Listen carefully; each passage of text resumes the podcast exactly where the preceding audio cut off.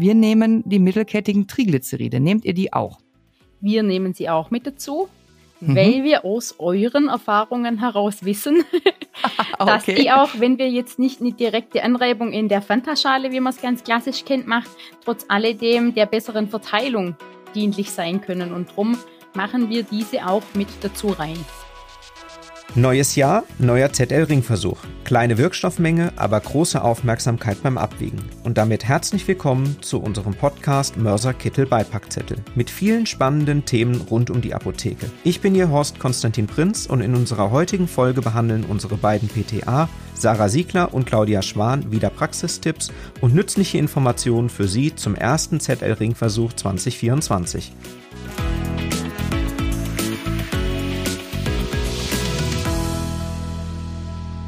Hallo, guten Morgen, liebe Sarah. Schön, dass du wieder dabei bist bei unserer neuen Podcast-Folge. Und ich hoffe, es geht dir gut und wir können gleich mit unserem Thema aus der Praxis für die Praxis einsteigen. Hallo, liebe Claudia. Ich freue mich auch, dass ihr mich wieder eingeladen habt und freue mich natürlich, dass wir heute wieder sehr viele Tipps aus der Praxis für unsere Zuhörer haben, die hoffentlich das Leben ein bisschen leichter gestalten werden. Das werden wir mal sehen. Und jetzt verraten wir vor allem mal, um was es geht. Aber wir haben es natürlich auch schon ähm, im Titel äh, dargelegt. Es geht um eine Rezeptur, um den ersten ZL-Ringversuch 2024, nämlich äh, um die Pretnica Bartcreme, die hydrophile Pretnica Bartcreme. 0,08 Prozent und 50 Gramm werden hergestellt ab Januar 2024. Und Januar haben wir ja jetzt und läuft dann wieder so ungefähr ein halbes Jahr. Und ähm, ja, da haben wir einiges drüber zu erzählen. Wie siehst du das? Habt ihr auch mit den Ringversuchen zu tun? Ja, ich denke da natürlich immer, und jährlich grüßt das Murmeltier. Kaum hat man irgendwie den letzten Ringversuch hinter sich gebracht und erfolgreich hoffentlich bestanden, flattert dann auch schon die nächste Post ins Haus und man beschäftigt sich wieder mit dem Thema. Aber ich bin ja ein Mensch, der Herausforderungen liebt und darum freue ich mich immer ein bisschen über diese Post. Und in diesem Jahr wurde uns ja zum Glück auch das Leben ein bisschen leichter gemacht. genau, du spielst wahrscheinlich darauf an, dass es sich bei diesem Ringversuch bei der Rezeptur um eine Wiederholung handelt. Wir hatten schon 2019 das Vergnügen und haben uns da durchgewurschtelt, ihr in der Apotheke und wir bei der Weber, wobei durchwurschteln ja das falsche Wort ist. Es gibt also eine ähm, abgeprüfte Herstellungsempfehlung aus dem Jahr 2019. Darauf möchte ich direkt schon mal hinweisen. Und wir haben aber diese nochmal etwas angepasst, aktualisiert, aber nur ähm, bezüglich der Texte letztendlich, äh, weil die Vorgehensweise, die damals äh, relativ aufwendig ja festgelegt wurde und überprüft wurde, die hat sich ja nicht verändert. Also von daher eine Wiederholung. Ich habe es auch noch mal wiederholt für mich so in unserem Labor und habe mit verschiedenen unseren verschiedenen Topitex mir noch mal angeschaut, wie so die Konsistenz wurde und so weiter. Aber da sind wir ja noch gar nicht. Ich denke, vielleicht sollten wir ganz kurz diese Rezeptur noch mal einnorden, was so das Besondere ist, was so die die Herausforderungen bei der Rezeptur sein könnten. Ja, denn die kommt doch so ein bisschen einfach daher, aber es gibt doch einiges zu beachten. Wir haben wirklich eine geringe Wirkstoffmenge, wie ich finde. Und da genau, ist ja. es natürlich immer ganz, ganz wichtig, dass man wirklich auch ganz genau arbeitet. Mhm. Bei uns wird es so sein, wir machen natürlich mit allen vier Apotheken wieder mit, weil das bei uns einfach ein fester Bestandteil ist. Und dieses Mal darf meine neue Kollegin im Labor rein. Sie weiß noch gar nichts von ihrem Glück. da wird sie sich sehr freuen wahrscheinlich. Hm? Ja, aber wir machen das wirklich als Teamsport sozusagen. Und wir haben eben ja 2019 bei dem Ringversuch auch schon mitgemacht. Und ich weiß noch, damals war es ein bisschen knifflig mit dem richtigen Abwiegen, dass mhm. das wirklich alles ganz genau passt. Und wir besprechen das dann auch vorab im Team. Was gab es für Schwierigkeiten? Was gilt zu beachten? Und so wird sie natürlich dann auch von unserem bereits bestehenden Wissen ein bisschen profitieren können. Wir ja, werfen sie da nicht, Sinn. genau, mhm. wir werfen sie da nicht ins kalte Wasser. Nein, das ist ja auch wirklich eine, eine Teamaufgabe. Und wo, worum geht es? Warum nehme ich als Apotheke am Ringversuch teil? Das ist ja eigentlich von der Bundesapothekerkammer eine Empfehlung, einmal im Jahr eine externe Qualitätskontrolle durchführen zu lassen. Ähm, in manchen Bundesländern ist es sogar verpflichtend. Wie haltet ihr das? Ihr habt sogar ein Abo laufen, oder? Genau. Wir haben ein Abo, weil das bei uns einfach auch vom QM her ähm, gefordert wird, dass wir da mitmachen. Machen nebenbei auch noch diese Hygieneuntersuchung, die das ZL anbietet. Und wir finden das eigentlich eine ganz sinnvolle Sache, weil wir so auch wissen, wo stehen wir. Und für uns ist es auch ein schönes Aushängeschild, wenn man das dann bestanden hat, dass man einfach diese Qualität auch nach außen dann ein bisschen ähm, bewerben kann, dass das einfach hier alles zertifiziert ist durch das ZL. Genau, jetzt wollen wir eigentlich mal einsteigen zur Rezeptur selber kommen. Aber eins habe ich äh, noch als Information, das äh, habe ich jetzt neu gelesen. Das äh, Zentrallabor erlaubt es jetzt in 2024, wenn man nämlich das Zertifikat und das Prüfsiegel erlangt hat, er behalten hat oder erhalten hat vielmehr, dass man es äh, dann kostenfrei zur Bewerbung nehmen darf, auf der Homepage beispielsweise, nach dem Motto, hier seht her, ich bin eine äh, ausgezeichnete äh, Rezepturapotheke. Also das fand ich jetzt total charmant und ist auch, auch ein kleiner Anreiz auf jeden Fall. Auf jeden Fall, ja. So, jetzt aber mal die Rezeptur. Hydrophile Prätnika Bartcreme, 0,08 Prozent, 50 Gramm. Wie du schon gerade gesagt hast, es handelt sich hier um eine Rezeptur mit einer sehr kleinen Wirkstoffmenge. Präzises Arbeiten ist immer Pflicht, aber hier auch besonders besonderer Schwerpunkt, besondere Herausforderung. Und ähm, genau, wenn man sich mal anschaut, wir haben hier einen Wirkstoff, äh, 40 Milligramm nur, der liegt suspendiert in der Grundlage vor und ich habe auch noch viel Flüssigkeit dabei. Also da sind so Gedanken wie, hm, pulverförmige Wirkstoffe und viel Flüssigkeit in einem Rutsch einarbeiten, das könnte schwierig sein. Und besonderes Augenmerk lege ich natürlich auch auf die, auf die richtige Einwaage. Und ähm, ich werde auch immer wieder gefragt, was es mit der Mindestlast oder mit der sogenannten Mindesteinwaage auf sich hat. Also da kann ich nur zu sagen, Mindestlast ist das, was auf der Waage meist vorne angegeben steht und diesen Wert darf ich nicht unterschreiten. Ich arbeite ja nun mal äh, nach dem Eichgesetz und dem im eichfähigen Verkehr und diese Menge darf ich eben nicht unterschreiten. Darunter sind die, die angezeigten Werte eben nicht mehr wirklich geeicht, geeicht. Auch wenn die Waage das anzeigen würde, als Beispiel mal, bei mir auf der Rezepturwaage steht min 0,5 Gramm. Das heißt, 500 Milligramm kann ich auf der Waage mit gutem Gewissen und auch nach dem Eichgesetz ähm, wiegen. Aber dann gibt es noch das Thema Minimaleinwaage, Mindesteinwaage. Was äh, hat es damit auf sich?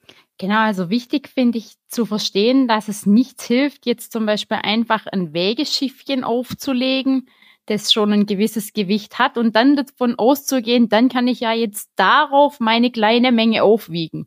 Das kann die Waage dann leider eben technisch trotzdem nicht. Das mhm. gilt ganz wichtig zu verstehen, dass man eben diese Verkehrsfehlergrenze auch kennt. Diese Grenzen, die von nach oben und nach unten maximal schwanken können bei einer Waage, aber mehr kann sie dann halt eben doch nicht. Dann ist es in dem Fall wichtig, dass man dann auf Stammverreibungen zurückgreift zum Beispiel oder auf Konzentrate. Jetzt haben wir halt bei uns leider das Problem, ein Wirkstoffkonzentrat einzukaufen gibt es nicht. Man könnte sich das dann aber zum Beispiel so machen, dass man sich das im Vorfeld selber herstellt. Dass man einfach eine Menge herstellt von der minimalen Menge, die abwiegbar ist und sich dann aus diesem Konzentrat heraus dann die entsprechende Menge abwiegt. Birgt aber natürlich auch wieder einige Fehlerquellen in sich, die man vielleicht für so einen Ringversuch nicht unbedingt haben möchte. Nein, keep it smart, keep it simple. Also, genau. Wie machen wir das? Also grundsätzlich ist es so, dass die Wagen, die jetzt heute so gängig im Umlauf sind, vermutlich die meisten auch diese 40 Milligramm abwiegen können. Und euer Wägeschiffchen ist da dann ein geeignetes Wägemittel, um das aufzuwiegen. Und dann gilt es natürlich, die Waage an einen sicheren Ort zu stellen, um einfach diese äußeren Faktoren, die noch eine schlechte ein schlechtes Einwiegen beeinflussen können, wegzunehmen. Und dann bekommt man das schon gut hin, dass man in Ruhe diese 40 Milligramm einwiegt.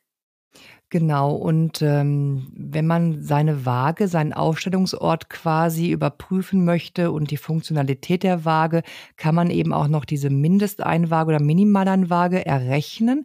Da gibt es eine super Rechenhilfe beim DRC-NRF, ein, online, das sind diese Tools.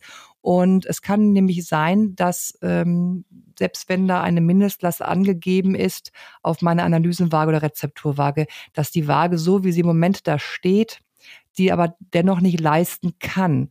Und um wirklich zu sehen, was ist nicht nur theoretisch möglich mit meiner Waage, sondern, sondern was ist praktisch möglich, ähm, kann ich eben und soll ich eben die Minimaleinwaage immer mal wieder ermitteln. Also wer das mal machen will oder machen muss sogar, der kann sich da wirklich die Superhilfen holen vom DRC NRF.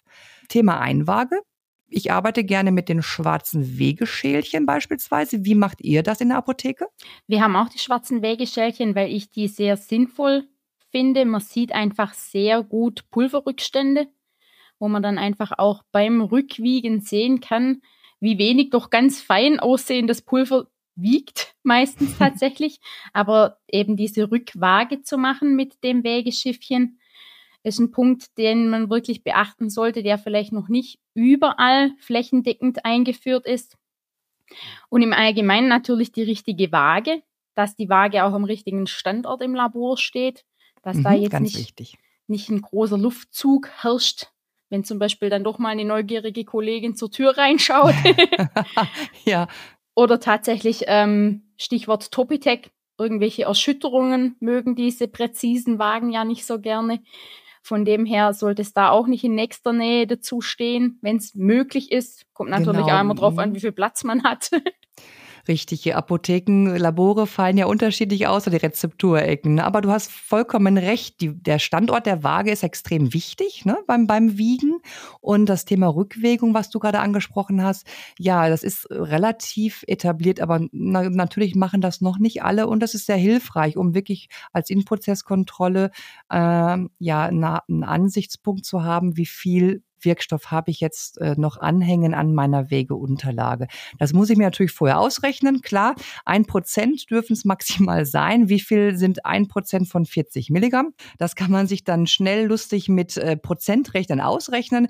Äh, ich finde, selbst wenn man diese Wegeschälchen sich anschaut, die haben immer nach dem Überführen des Pulvers haben die immer noch einen feinen Film anhaften, aber der liegt also immer deutlich unter ein Prozent. Also zumindest ist das meine praktische Erfahrung. Ja, also das kann ich tatsächlich bestätigen. Man hat immer so den Verdacht, hm, da ist doch ein bisschen was zurückgeblieben, aber die Gesamtwirkstoffmenge liegt dann trotzdem innerhalb der Forderung, sodass man dann davon ausgehen kann, dass die Gesamtmenge, die dann in Endprodukt enthalten ist, wirklich dann auch der Forderung entspricht. Genau, wenn ich es schaffe, liebe Sarah, auch diese 40 Milligramm von meinem Wegeschälchen, von meiner Wegeunterlage auch in die Kruke reinzubringen. Und das äh, ist übrigens auch eine spannende Sache. Ich habe mir mal schwarzen Fotokarton unter die Kruke gelegt auf meinen Wegeteller letztendlich, also auf der Rezepturwaage das Ganze, um einfach mal zu sehen, jetzt komme ich mit meinem Wegeschälchen an zur Topitec-Kruke und äh, schaffe ich es auch wirklich dann, das Pulver da rein zu buxieren oder landet was auf dem Wegeteller. Und das konnte man mit dem schwarzen Fotokarton ganz gut sichtbar machen. Also ich habe es geschafft, natürlich, aber man wundert sich so ein bisschen Stäubchen. Das heißt, Wirkstoff kann auch mal daneben gehen. Also das hilft auch nochmal einfach, das Handling zu überprüfen. Und darum geht es ja generell beim Ringversuch, auch nochmal das eigene Handling zu hinterfragen und zu bestätigen, ähm, wie man so arbeitet. Gut, also zur Rezeptur. Wir haben es mit Grundlage zu tun, mit das ist äh, die Basiscreme. Wir haben Propylenglykol noch dabei und Wasser. Und das Propylenglykol dient dazu, den Wasseranteil zu konservieren auf charmante Art und Weise. Und wir haben Prednicabat natürlich und die mittelkettigen Triglyceride. Wie gehen wir denn eigentlich vor? Lass uns doch mal starten. Oder man nimmt also eine Topitec-Kruke, weil wir haben ja nun mal die Empfehlung dafür. Und dann arbeite ich auch danach am besten und wiege erstmal die Hälfte meiner Basiscreme ein. Das genau. Ganze schön glatt streichen, ne? immer schön plan. Und dann buxieren wir da unsere 40 Milligramm Wirkstoff rein. Und jetzt kommt es. Wir nehmen die mittelkettigen Triglyceride. Nehmt ihr die auch? Wir nehmen sie auch mit dazu, mhm. weil wir aus euren Erfahrungen heraus wissen, dass okay. die auch, wenn wir jetzt nicht eine direkte Anreibung in der Fantaschale, wie man es ganz klassisch kennt, macht, trotz alledem der besseren Verteilung dienlich sein können. Und drum machen wir diese auch mit dazu rein. Genau. Das ist äh, tatsächlich eine Erkenntnis mal von äh, 2019 auch gewesen. Und wir geben die mittelkettigen Triglyceride dazu, ähm, obwohl das NRF schreibt, dass äh, der Zusatz dieser mittelkettigen Triglyceride beim Herstellen in automatischen Mischsystemen entfallen kann. Ähm, genau, die Begründung ist richtig. Wir haben gesehen bei den ganzen Auswertungen, dass die Partikelfeinheit noch mal besser ist. Das heißt, wir haben wirklich keine Agglomerate drin. Ähm, wenn wir die dazugeben, eben diese Anreibemittel, sie laufen mir runter vom Pulver. Also wenn, wenn ich die jetzt dazu träufel, dann läuft es mir rechts und links runter, aber trotzdem sind sie an Ort und Stelle. Und ähm, ja, ich deckel das Ganze mit der Basiscreme jetzt noch ab und das ist erstmal das, was ich in den Topitec stelle. Das heißt, eine 50 Gramm Kruke mit ungefähr nur 25, äh, 25 Gramm genau ähm, gefüllt und äh, ich schiebe jetzt, bevor ich die Kruke in den Torpetec einstelle, den Hubboden, das verschiebbare Dingen, ganz tief runter auf meine Einwaage. Zumindest mal versuche ich das so tief runterzuschieben, wie es geht, weil sonst habe ich Schwierigkeiten hinterher bei den nachfolgenden Schritten. Ich glaube, das äh, kann jeder bestätigen, der das mal versucht hat, dieses zweischrittige Verfahren umzusetzen.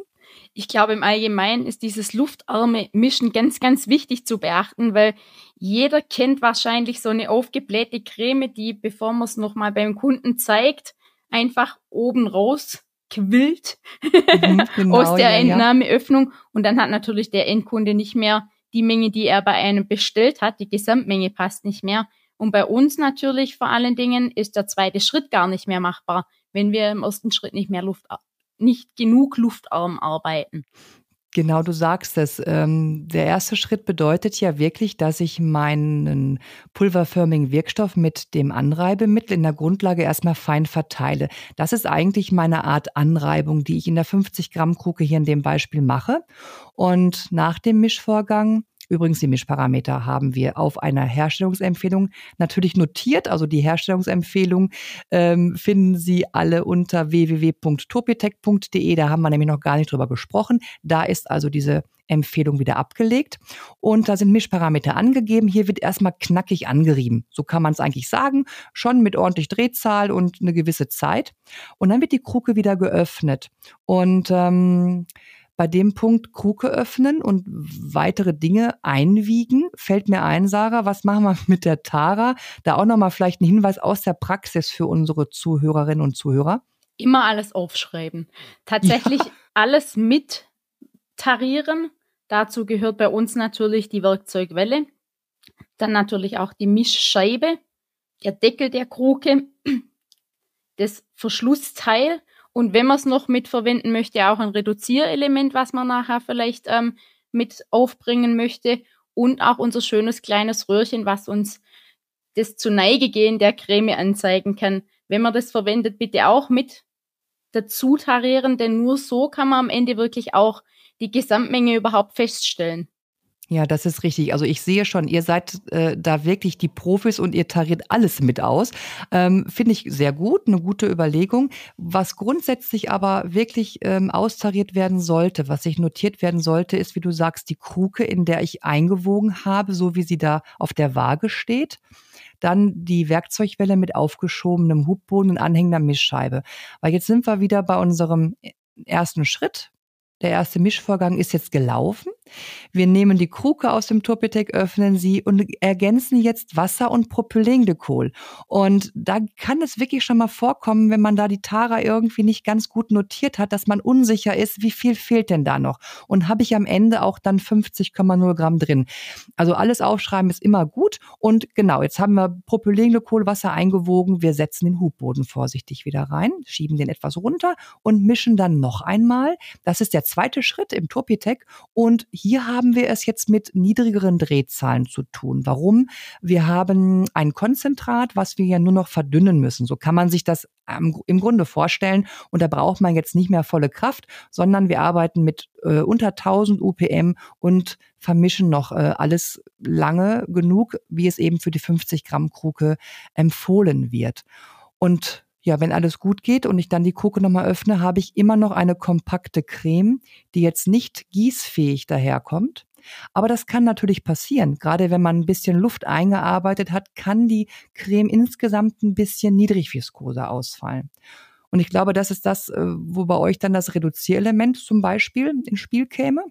Genau, also setzen wir gerade bei niedrig dosierten Cremen sehr gerne ein, die dann doch ähm, stark wirksam sein können. Vor allen Dingen auch im pädiatrischen Bereich finde ich das ein sehr volles Element, dass man einfach nicht zu viel der Creme verwendet. Und die Konsistenz in dem Falle tut der Qualität eigentlich keinen Abbruch. Wenn das jetzt ein bisschen flüssiger ist, können wir uns einfach mit solchen Elementen sehr gut behelfen, dass es dann trotzdem anwenderfreundlich ist. Genau, da, darum geht es ja. Letztendlich ähm, muss es so sein, dass der Patient das gut applizieren kann. Gut, beim Ringversuch glaube ich nicht, dass da jetzt die Mitarbeiter sich die Cremes aufschmieren. Das werden sie natürlich nicht machen. Aber das ist ja auch, äh, Ringversuch ist ja irgendwie praxisnah und man lernt ja auch wirklich für die Praxis daraus. Und da gehört es dann zu einer guten Beratung dazu.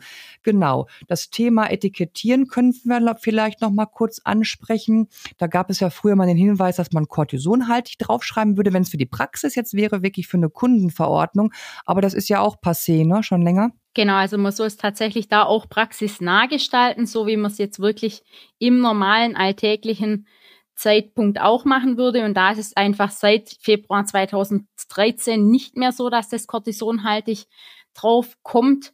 Nichtsdestotrotz ist es vielleicht in der Abgabe, in der Beratung im HV vorne wichtig, darauf hinzuweisen, dass man es hier mit einem kortisonhaltigen Produkt zu tun hat, aber vielmehr, um einfach den Kunden darauf hinzuweisen, wie das Produkt richtig anzuwenden ist und wie gut wirksam es auch sein kann, wenn es richtig angewandt wird, ohne jetzt Angst zu machen, sondern eher um die Angst zu nehmen. Das äh, finde ich ist ein wichtiger Punkt. Man berät in der Apotheke und klärt auf, aber man nimmt natürlich auch Ängste da, wo sie unnötigerweise vielleicht mal irgendwann aufgebaut worden sind. Gerade so die Angst vor Cortisone, nein, das nehme ich auf gar keinen Fall. Aber ich glaube, das ist auch aus den Köpfen schon so ein bisschen raus.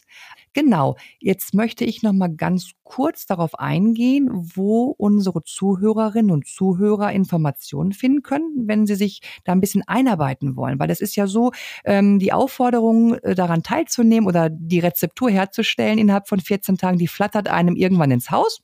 Und dann geht es ja los äh, mit der Informationsbeschaffung. Und wir haben natürlich auf topitech.de, ich habe es vorhin schon mal kurz erwähnt, eine Herstellungsempfehlung abliegen. Und es gab übrigens zum Thema Glukokortikoide mal ein Webseminar. Es ist schon ein wenig her, aber die Aufzeichnung findet man auch bei uns im, im Kundenportal. Wer sich also dafür interessiert, ähm, Glukokortikoide, Verarbeitung ähm, und Herstellung von Rezepturen im Topitec, kann sich da gerne die Aufzeichnung nochmal anschauen, weil hier ist unsere Zeit ja wirklich begrenzt. Und wir wollten über den aktuellen ZZL-Ringversuch sprechen. Das haben wir. Und haben wir noch irgendwie ein Schlusswort für unsere Zuhörer? Auf jeden Fall. In, bei diesem Ringversuch haben wir tatsächlich das Glück, dass wir das Rad nicht mehr neu erfinden müssen. Wir können es uns ein bisschen bequemer machen. Man sollte sich aber trotzdem nicht stark zurücklehnen und auf alten Erfolgen ausruhen, selbst wenn das beim letzten Mal gut geklappt hat. Es ist wichtig, dass man immer genau arbeitet und sich im höchsten Maße bemüht, finde ich. Die Wirkstoffmenge Natürlich. ist einfach eine Herausforderung und dann auch die homogene Verteilung zu erlangen. Drum drücke ich die Daumen allen Herstellenden, dass die mit unseren Tipps und Tricks wirklich dann auch erfolgreich abschließen und sich die acht Fortbildungspunkte absahnen können. Das hoffe ich auch und wünsche ich wirklich allen, die daran teilnehmen. Und ähm, ja, ich danke dir sehr für die Zeit, die du dir genommen hast und für die vielen Informationen aus der Praxis bei euch, die, die, die du so sammeln kannst und gerne zur Verfügung stellst. Und ich freue mich schon auf unser nächstes Thema und sage eine gute Zeit. Bis bald, liebe Sarah. Sehr gerne, liebe Claudia. Mach's gut. Bis zum nächsten Mal. Tschüss. Tschüss. Vielen Dank fürs Zuhören und bis zur nächsten Folge von Mörser Kittel Beipackzettel. Diese Folge wurde begleitet von Sarah Siegler und Claudia Schwan.